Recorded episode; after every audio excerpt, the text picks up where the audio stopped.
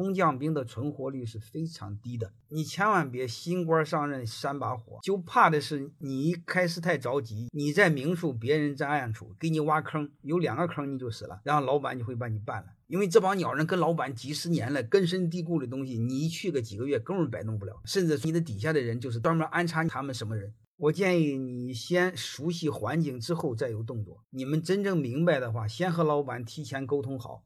怎么着也得一年，这一年之内别让老板对你抱期望，光打雷不下雨。你和老板达成默契，然后你没有动作，你也就没有错，打报告也告不成。这是第一个。第二个呢，如果真有不停的打小报告的话，那你就故意给他挖坑，提前和老板商量说好，让他告就告去。除非有一个老板提前给你说好了，兄弟，我请你来的目的就是让你给我人。这几个鸟人我非常讨厌，你的任务是给我杀了，然后我给你多少报酬。除非你和老板有默契，干这个事儿是可以干的。啪啪啪啪。